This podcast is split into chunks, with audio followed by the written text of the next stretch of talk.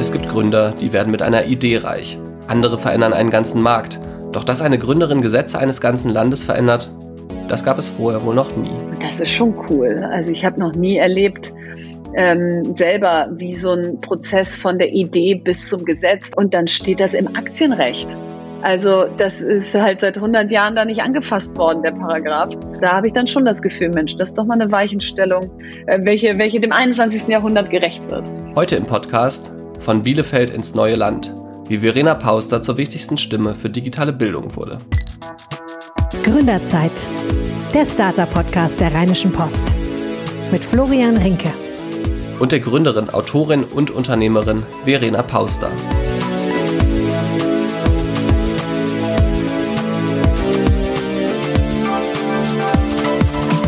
Hallo und herzlich willkommen. Schön, dass ihr bei der zweiten Staffel unseres Gründerzeit-Podcasts wieder mit dabei seid. Oder ja, für alle, die jetzt zum ersten Mal zuhören, schön, dass ihr dabei seid. Denn ab sofort erzählen wir euch wieder jede Woche die Geschichte einer spannenden Persönlichkeit aus der Startup-Szene. Und ja, diese Woche starten wir mit der Geschichte von Verena Pauster, der wohl bekanntesten weiblichen deutschen Gründerin und einem echten Multitalent. Sie ist erst 42 Jahre alt, hat in ihrer Karriere aber schon ein Startup für Kinder-Apps gegründet und anschließend erfolgreich an den Spielzeughersteller Haber verkauft. Und danach hat sie in andere Startups investiert und quasi nebenbei noch mit ihrem Buch Das neue Land einen Spiegel-Bestseller geschrieben, in dem sie Vorschläge macht, wie man den deutschen Staat modernisieren könnte.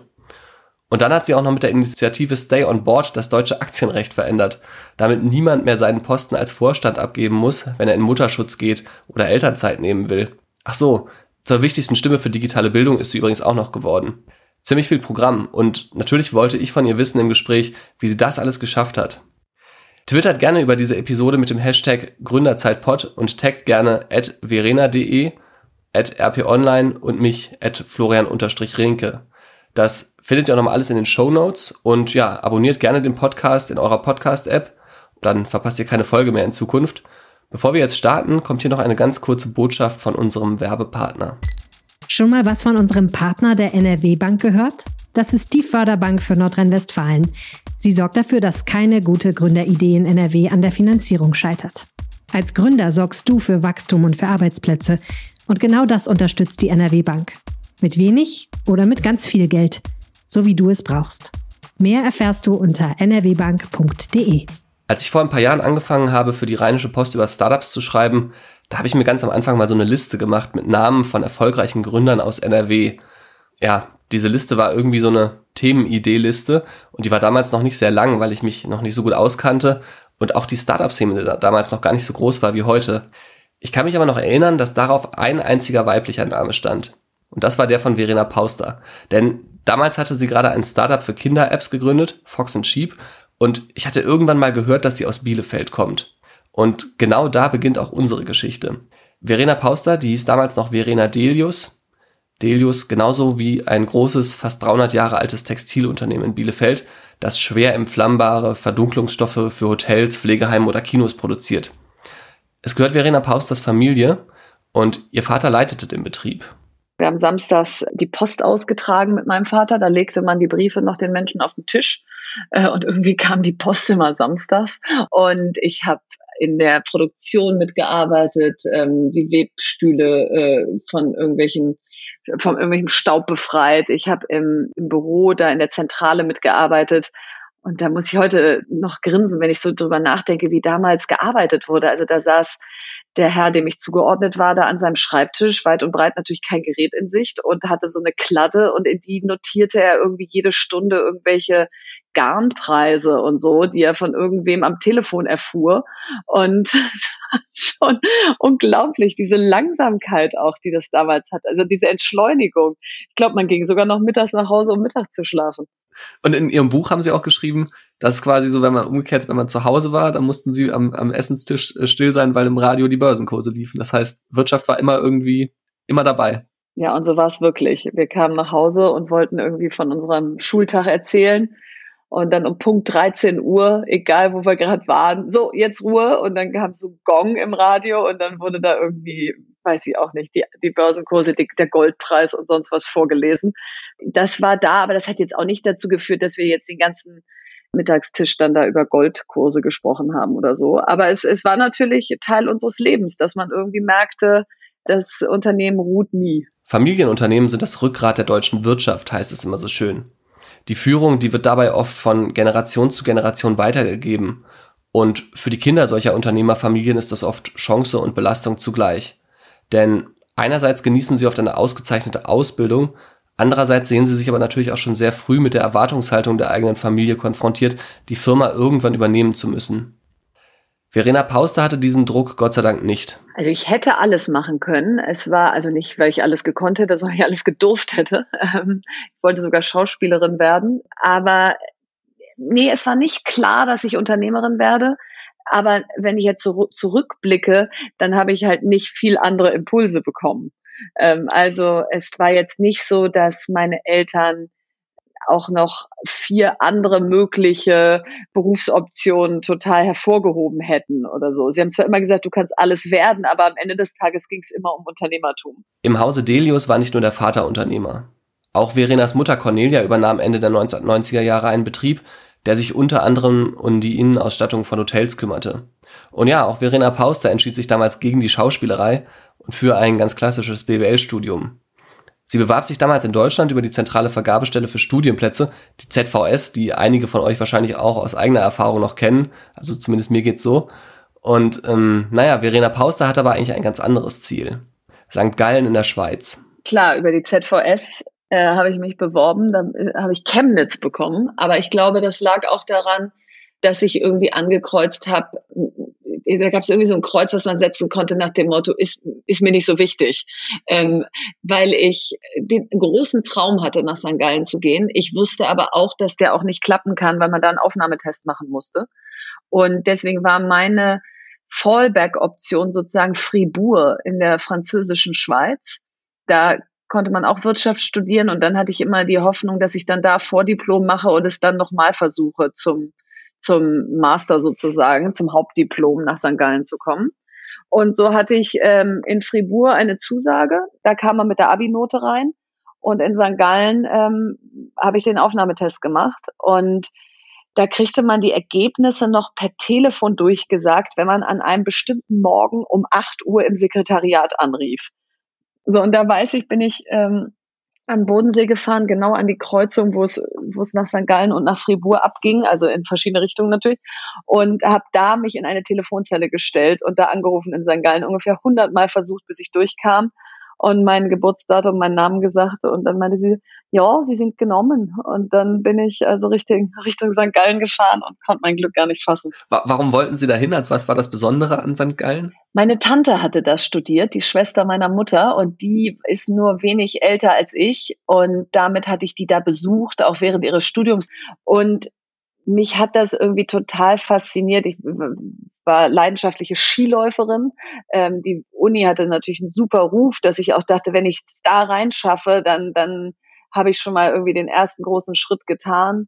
Und ähm, ich mochte dieses Gefühl, im Ausland zu studieren. Ich wollte mal raus. Ähm, vielleicht lag das auch daran, dass in Bielefeld das Unternehmen und, und alles in dieser Stadt eben sehr verbandelt war mit meiner Familie und ich einfach das Gefühl hatte, so und jetzt mal weg. St. Gallen genießt als Hochschule einen wirklich hervorragenden Ruf. Deiner Chef Ola Kalenius hat hier genauso studiert wie Deutsche Bank Aufsichtsratschef Paul Achleitner oder zum Beispiel auch der frühere Commerzbankchef Martin Blessing. Anders als die ebenfalls sehr renommierte private Hochschule WHU in Fallenda genießt St. Gallen aber nicht den Ruf, eine Startup-Schmiede zu sein. Und doch kam Verena Pauster genau hier das erste Mal mit der Gründerszene in Kontakt. Zu meiner Zeit war es so, und die gibt es bis heute, die Initiative, gab es eine Studenteninitiative, die Start oder die heißt Start. Und das ist äh, sozusagen deren Unternehmerforum in St. Gallen, wo sie einmal im Jahr so ein Summit machen und ähm, auch ganz viel versuchen, eben diesen unternehmerischen Nährboden an der Uni zu wecken. Und da, da, da war ich im ähm, sozusagen Organisationsteam 2000, was natürlich ein unglaubliches Jahr war. Ähm, der Boom der New Economy, die Sambas, äh, Lars Hinrichs, Alexander Straub äh, mit ihren damaligen ähm, Businesses bei uns auf der Bühne und ja kaum älter als ich. Die Samba-Brüder hatten damals gerade das Modell von eBay unter dem Namen Alando kopiert und die Firma dann nach nur wenigen Monaten für einen Millionenbetrag an das amerikanische Original verkauft. Und Lars Hinrichs, der äh, wiederum sollte dann später mit dem Karrierenetzwerk Xing richtig berühmt werden. Und ja, Alexander Straub, der hatte damals gerade den Internetmarktplatz Mondos gegründet, der damals innerhalb weniger Monate auf eine Bewertung von mehr als 350 Millionen Dollar kam. Das war halt einfach die Zeit zur Jahrtausendwende, ne? Diese Zeit, die New Economy, wie man sie so nennt, in der die Internetfirmen praktisch über Nacht zu Milliardenunternehmen wurden. Das war eine gewaltige Spekulationsblase, doch das wusste Verena Pauster damals natürlich genauso wenig wie viele andere. Und da habe ich so gedacht, so, oh Gott, ist das cool. Also äh, jetzt irgendwie da so mit 19, 20 sein eigenes Unternehmen gründen, äh, Mitarbeiter haben, sich über Strategie und alles Gedanken machen. Also das hat mich total äh, angefixt damals. Aber es war jetzt eher wie so ein Raumschiff, was in St. Gallen gelandet war und da nicht so richtig hingehörte. Also als dann die New Economy crashte, da war natürlich dann eh erstmal Katerstimmung, aber da ging es dann eben ganz schnell wieder zurück zu, man ging eher zu einer Beratung, Investmentbank oder einem Großkonzern, als dass man jetzt selber gründete. Und doch tat Verena Pauster irgendwann genau das. Schon während des Studiums hatte sie mit ihren Eltern und ihrer Schwester gemeinsam in Bielefeld eine Sushi-Bar eröffnet und nach dem Studium ging sie dann für den Versicherungskonzern Münchner Rück zunächst nach New York und entdeckte dort Fastfood-Konzepte mit gesundem Essen. Und Verena Pauster, die war echt begeistert davon und gründete dann auch selbst eine Salatbarkette. Und da habe ich aber tatsächlich auch in der Schweiz, in Zürich, äh, gegründet. Eine Schweizer AG mit vier Schweizer Investoren. Und äh, das ist aber dann leider äh, nicht so gut gelaufen. Nach einem Jahr hatte sie immer noch keine einzige Filiale eröffnet. Doch das Konzept, für das Verena Pauster damals sogar ihren eigenen Bausparvertrag aufgelöst hatte, das floppte. Aber dadurch hatte sie eben auch wertvolle Erfahrungen gesammelt. Das schützt einem dann natürlich nicht davor, dass man nochmal irgendwann scheitert. Das kann auch immer noch passieren. Aber ähm, es ist ganz hilfreich, wenn man auch mal merkt, ich habe alles gegeben und es hat nicht funktioniert, weil man ja, man, man betrachtet es nicht als, als Automatismus, man bleibt auf dem Boden. Ich glaube, das sind ein paar gute Eigenschaften, die damit einhergehen, wenn man auch mal auf die Nase fällt. Haben Sie jemals mit dem Gedanken gespielt, dann auch in die Familienunternehmen zurückzukehren?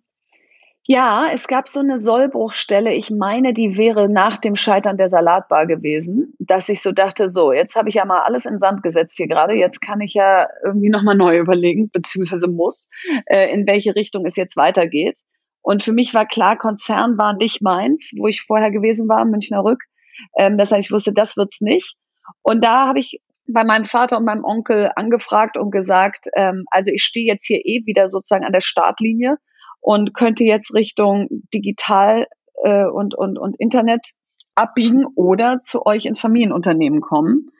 Und da war ich aber auch erst 25, 26 und mein Vater auch eben erst sowas wie 48. Und ich glaube, das war einfach für die beiden so, wir haben ja gerade erst angefangen. Wenn du jetzt schon kommst, was machen wir denn mit dir die nächsten 20 Jahre?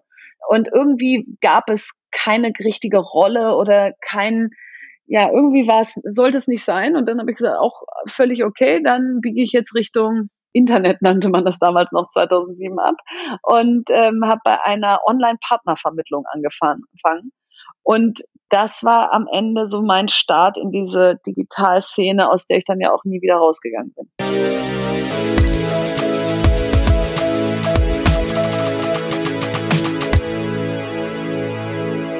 Wir sind jetzt im Jahr 2007. Das war das Jahr, in dem in Berlin schon kräftig an der Zukunft gebaut wurde, denn 2007 wurde Rocket Internet gegründet von den drei Samba-Brüdern. Ihr erinnert euch, die hatten wir gerade schon ähm, mit der Alando-Gründung äh, ein paar Jahre vorher. Und mit Rocket Internet hatten sie jetzt ein Unternehmen gegründet, mit dem sie wiederum selber Startups wie am Fließband gründen wollten. Und in der Folge entwickelte sich das Berliner Startup-Ökosystem tatsächlich auch rasant weiter und Berlin wurde dadurch das Zentrum der Gründerszene in Deutschland. Doch es sollte noch etwas dauern, bis auch Verena Pauster Teil dieses Ökosystems wurde. Denn sie hatte nach Praktika bei der Bärenberg Bank und bei JP Morgan zunächst ein Trainee-Programm bei der Münchner Rück angetreten und hatte dann beim Schweizer Online-Partnervermittler B2 angeheuert. Ein Schritt, den, ja, das muss man so sagen, damals nicht jeder verstand. Und 2007 dachte man noch so, wie bitte, du gehst zu einer Online-Partnervermittlung, was ist das denn? Und das war ja noch überhaupt nicht äh, hoffähig sozusagen. Ähm, aber was man da natürlich großartig lernen konnte, war wie geht so eine User Journey durch, durch so ein digitales Produkt von am Anfang Fragebogen, wann bricht der Kunde ab, äh, wann musst du die Fotos von einem potenziellen Partner zeigen, damit er dran bleibt. Also all das, was du später dann irgendwie Funnel und Conversion Rate und äh, User Acquisition Cost und so genannt hast, das hast du da irgendwie mal sehr gut lernen und verproben können. Verena Pauster sammelte hier die Erfahrungen, die ihr wenige Jahre später selber helfen sollten bei der Gründung ihres Startups Fox Sheep, mit dem sie Apps für Kinder entwickelte. Doch für diese Idee brauchte es zunächst noch eine technologische Innovation, die am 27. Januar 2010 im mehr als 9000 Kilometer von Berlin entfernten San Francisco vom damaligen Apple-Chef Steve Jobs vorgestellt werden sollte. And we'd like to show it to you today for the first time. And we call it the iPad. Das iPad war eine völlig neue Kategorie, eine Mischung aus Smartphone und Laptop. Verlage frohlockten damals, dass man damit die klassische Zeitung irgendwie ins digitale Zeitalter retten könnte. Und natürlich hat man auch in der Berliner Gründerszene darüber nachgedacht, welche Möglichkeiten das iPad bietet. Und auch Verena Pauster hat darüber nachgedacht, denn 2012 gründete sie gemeinsam mit Moritz Hohl Fox Sheep in Berlin. Also die Idee kam daher, dass ich bereits arbeitete im Kinderdigitalbereich ähm, und zwar damals in dem Browser-Game-Bereich. Das iPhone war 2007 auf den Markt gekommen, das iPad 2011 oder 10, September 2010 und es war einfach irgendwie klar, da passiert jetzt richtig was im Mobile-Internet. Und weil wir schon so tief drin waren, mein Co-Founder und ich in der Branche, merkten wir, dass alles Richtung Mobile abwandert. Und da haben wir gedacht, so, ist es dann nicht vielleicht der richtige Moment, jetzt hier den Job zu verlassen, zu springen und zu gründen? Und ähm, das war die Idee zu Fox and Sheep, hochwertige Kinder-Apps in 16 Sprachen für Mobile zu machen. Und das gab es zu der Zeit noch sehr wenig. Und insofern rückblickend war das natürlich ein unglaubliches Market-Timing, ähm, weil das einfach noch die Zeit war, wo der App Store, wo man die noch persönlich kannte, wo man noch nach London eingeladen wurde, wo man noch genau äh, wo so Features im App Store noch eine unglaubliche Schlagkraft hatten. An dieser Stelle muss ich einmal kurz abbiegen. Denn es gibt ja rückblickend so Jahre, wo man sagt, das war ein Wendepunkt. Für Verena Pauster war das Jahr 2012 so ein Wendepunkt.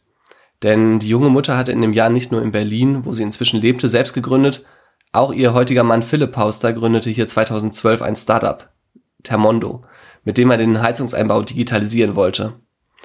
Und dann begann am 11. November 2012 auch Verena Pausters Medienkarriere, wenn man so will, auf der großen Bühne. Denn die Unternehmerin wurde als Gast in die erste Folge von der Politik-Talkshow Absolute Mehrheit von Stefan Raab bei ProSieben eingeladen. Und man kann es heute noch im Internet sehen, die ganze Show war ziemlich schräg. Stefan Raab, der saß damals so maximal breitbeinig zwischen seinen Gästen und versuchte irgendwie so ein Gespräch zu moderieren, bei dem Zuschauer dann zwischendurch Gäste rauswählen konnten und der Gewinner einer absoluten Mehrheit irgendwie 100.000 Euro bekommen sollte. Das war alles ziemlich absurd und die Show wurde dann auch nach wenigen Folgen wieder eingestellt. Und ja, auch Verena Pauster, die damals noch ihren Mädchennamen trug, ähm, also Delius hieß, würde rückblickend einiges anders machen das war so, glaube ich, der erste große Auftritt. Ich hatte davor so ein paar kleinere Sachen irgendwo in Zeitungen oder so, aber das so eine Live-Sendung, äh, ich weiß gar nicht mehr, lief das auf Sat 1 oder Pro 7 oder irgendwo da, ja, genau, das war ähm, das war natürlich ein ganz anderes Kaliber. Und ich meine, damit war ich auch hoffnungslos überfordert, wenn ich jetzt zurückgucke. Also ähm, das habe ich so unterschätzt, wenn man sich da in so eine Politikerrunde setzt. Da saß ich ja da mit drei anderen Politikern und dann über deren Haus- und Hofthemen diskutiert. Da geht man unter. Also ich bin untergegangen. Vielleicht geht nicht jeder unter. Und auf der anderen Seite denke ich so, gut, dass ich es gemacht habe, weil das hat eigentlich eh noch keinen interessiert. Und dann so übt man halt. Und als ich dann letztes Jahr bei Hart aber fair war, war ich nur noch ein Viertel so aufgeregt und ähm, konnte mich da sozusagen schon viel besser behaupten. Und das kommt ja nicht aus nichts, sondern es kommt, weil man es halt immer wieder versucht, immer wieder anläuft, sich immer wieder blaue Flecken holt und irgendwann funktioniert es. Am Ende macht es wahrscheinlich auch Spaß. Oder Frank Thelen hatte mir zumindest mal erzählt, dass sie ihm geraten haben, damals Höhle der Löwen zu machen. Ja, genau, das habe ich ihm geraten. Wobei ich habe ihm auch gesagt, ähm, Du musst dann aber auch bereit sein, nach Neuseeland auszuwandern, wenn es nicht klappt. Also das war ja so ein prominentes Format, dass wenn er da eben, das war ja nicht so wie eine Live-Sendung, sondern da war ja klar, das ist so eine ganze Staffel. Und wenn man da dann aus falsche äh, Gleisgerät in den Medien sozusagen oder die, die eben sich einschießen auf einen, dann, dann kann das natürlich auch unglaublich viel in dein Leben reinholen, was du da gar nicht haben wolltest. Ähm, so, aber genau, das habe ich ihm geraten, das stimmt. Ich, ich bin heute auch so, dass ich sage, kurz vor so einem Auftritt ähm, denke ich so, komm, jetzt jetzt hab aber da auch ein bisschen Spaß. Es hat dich keiner dazu gezwungen. Es ist dein Leben. Du hast ja gesagt, jetzt lauf da nicht wie so ein Opfer rein, was, was jetzt irgendwie gleich äh, geschlachtet wird, sondern jetzt, jetzt genieß das auch ein bisschen. Doch damals verschwand sie erstmal wieder von der ganz großen Bühne. Nach ihrem Auftritt bei Absolute Mehrheit konzentrierte sie sich zunächst wieder auf ihr Startup Fox Sheep. Das Team entwickelte Spiele wie Kleiner Fuchs Tierarzt oder Schlafgut. Also Spiele, die nicht nur den Kindern gefallen sollten, sondern mit denen Verena Pauster auch die Eltern gewinnen wollte. Viele haben auch eher die Stirn gerunzelt, so nach dem Motto, ist das denn jetzt nötig, dass die armen Kinder jetzt vorm Gerät geparkt werden? Und da ich aber selber Kinder hatte und ja die gleichen Zweifel hatte und auch nicht wollte, dass meine Kinder im Alter von zwei und vier jetzt stundenlang vor einem Gerät sitzen, haben wir, glaube ich, die Apps auch so entwickelt, dass sie eher einem deutschen Erziehungsmindset folgen, nämlich dass nach zehn Minuten die App dann auch ausgeht und der Bildschirm schwarz wird und es gibt keine Werbung und keine In-App-Käufe. Also wir waren sozusagen die Guten. Nur drei Jahre nach der Gründung übernahm damals der Spielzeughersteller Haber das Berliner Startup. Angeblich für einen zweistelligen Millionenbetrag. Doch anders als bei vielen anderen Übernahmen, wo die Gründer dann oft schon nach so einer kurzen Übergangsphase von Bord gehen, blieb Verena Pauster. Und zwar mehrere Jahre bei dem Unternehmen. Und Sie baute für Haber dann unter anderem noch die Digitalwerkstätten auf, in denen Kinder spielerisch Dinge wie Programmieren lernen können. Das kam genauso, dass man, ähm, dass ich mich sehr intensiv damit beschäftigt habe, wie lernen Kinder, wie spielen Kinder, welche Regeln sind richtig in dieser neuen Welt. Und dann festgestellt habe, so wie Sie das auch gerade beschreiben, okay, Kinder-Apps sind ja eher statt Fernsehen oder statt, ähm, weiß ich nicht, statt irgendwie so äh, Zeitvertreib, aber ja nicht statt Lernen. Ähm, und wer bringt eigentlich unseren Kindern digitales Lernen bei? Also was man mit diesen Geräten oder der digitalen Welt noch machen kann.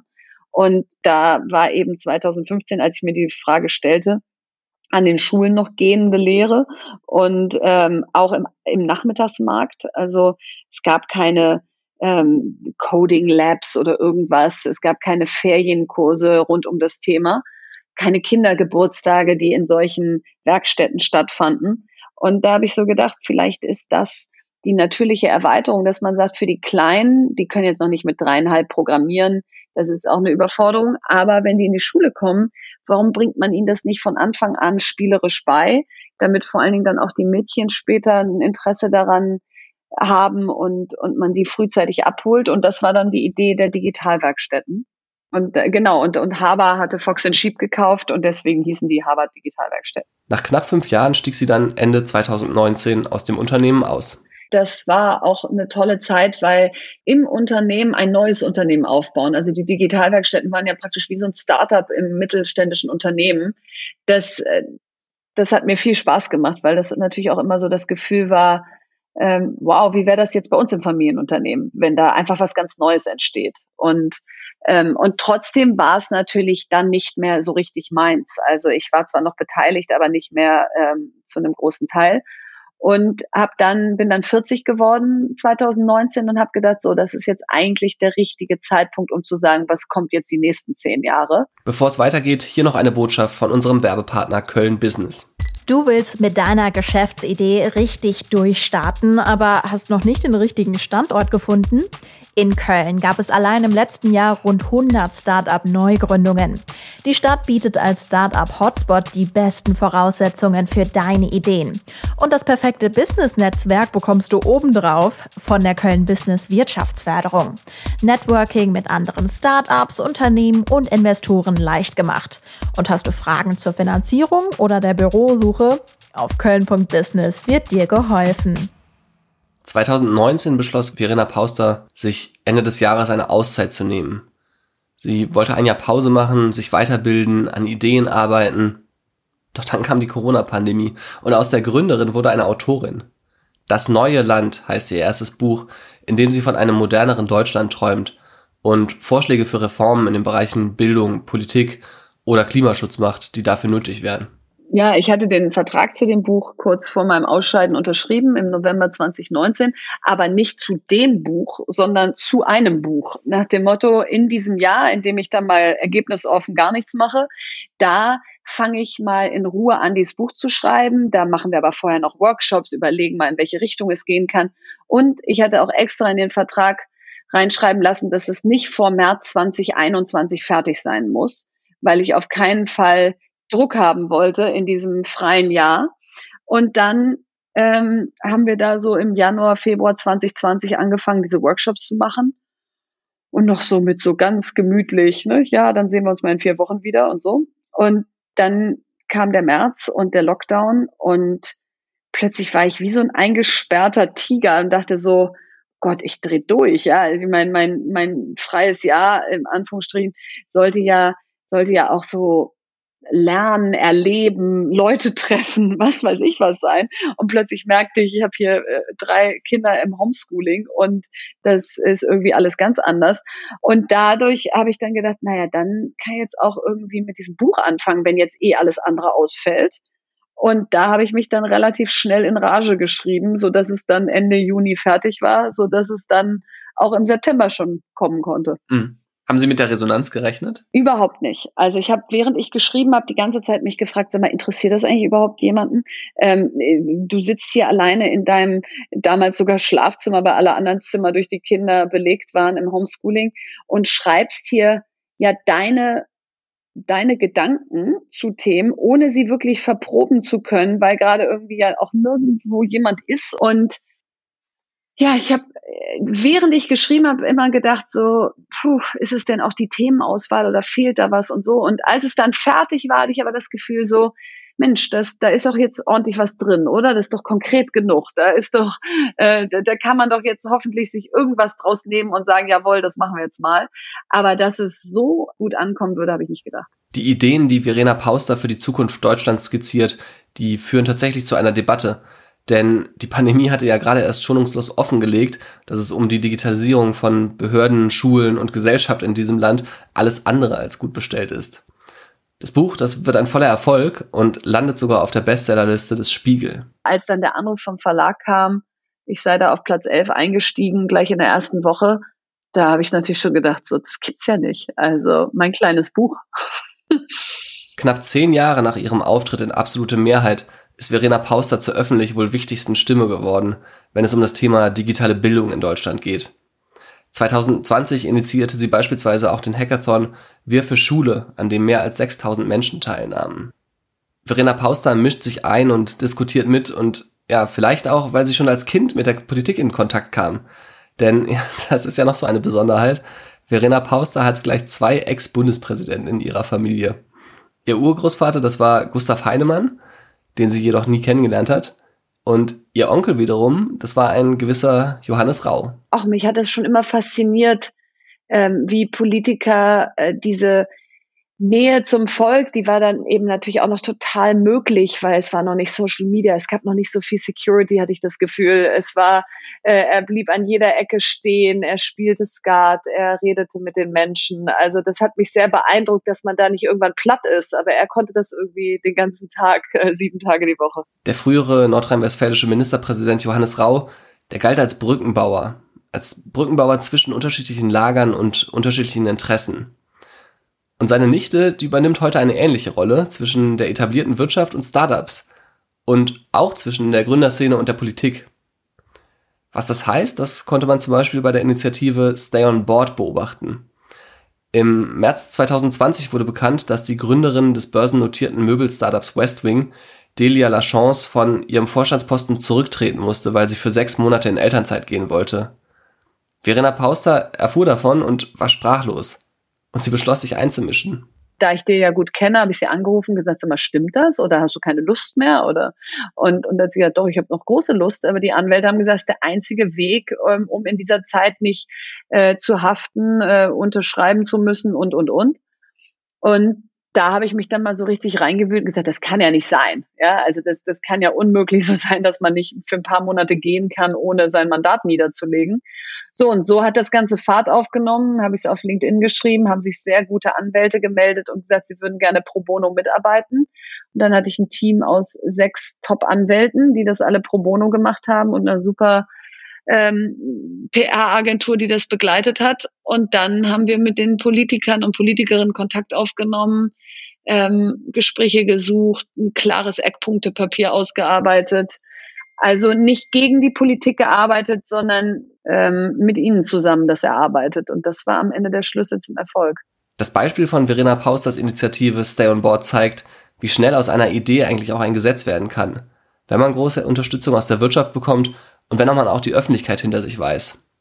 Nicht mal anderthalb Jahre nach dem Start von Stay on Board beschloss der Bundestag im Juni 2021 eine Änderung des Aktienrechts, das unter anderem festlegt, welche Rechte und Pflichten die Vorstände börsennotierter Unternehmen haben. Das ist schon cool. Also ich habe noch nie erlebt, ähm, selber wie so ein Prozess von der Idee bis zum Gesetz und dann steht das im Aktienrecht. Also das ist halt seit 100 Jahren da nicht angefasst worden, der Paragraph. Und jetzt äh, steht da drin, dass man zur Pflege von Angehörigen akuter Krankheit, Elternzeit und Mutterschutz sein Mandat nicht mehr niederlegen muss. Und da habe ich dann schon das Gefühl, Mensch, das ist doch mal eine Weichenstellung, äh, welche, welche dem 21. Jahrhundert gerecht wird. Ja. Ja, ist ja Wahnsinn, was Bleibendes einfach zu hinterlassen, ne? Also, ja, ist cool. Aber ja. witzigerweise ist jetzt auch nicht so, dass ich jetzt hier rumlaufe und denke, ich müsste eine Party feiern und oh Gott, wie toll, sondern für mich ist immer der Weg, da habe ich wahnsinnig viel Energie und wenn ich dann im Ziel bin, ist es ein bisschen wie früher, wenn man dann wusste, jetzt habe ich die schwere Arbeit oder das Abi hinter mir, dann ist erstmal so ein bisschen Leere. Verena Pauster ist Gründerin, Autorin, ja, Politikaktivistin in einer gewissen äh, Hinsicht auch. Und sie investiert inzwischen auch selbst in Startups. Und natürlich wollte ich von ihr wissen, wie es nach diesem Jahr und dieser Zeit für sie weitergeht.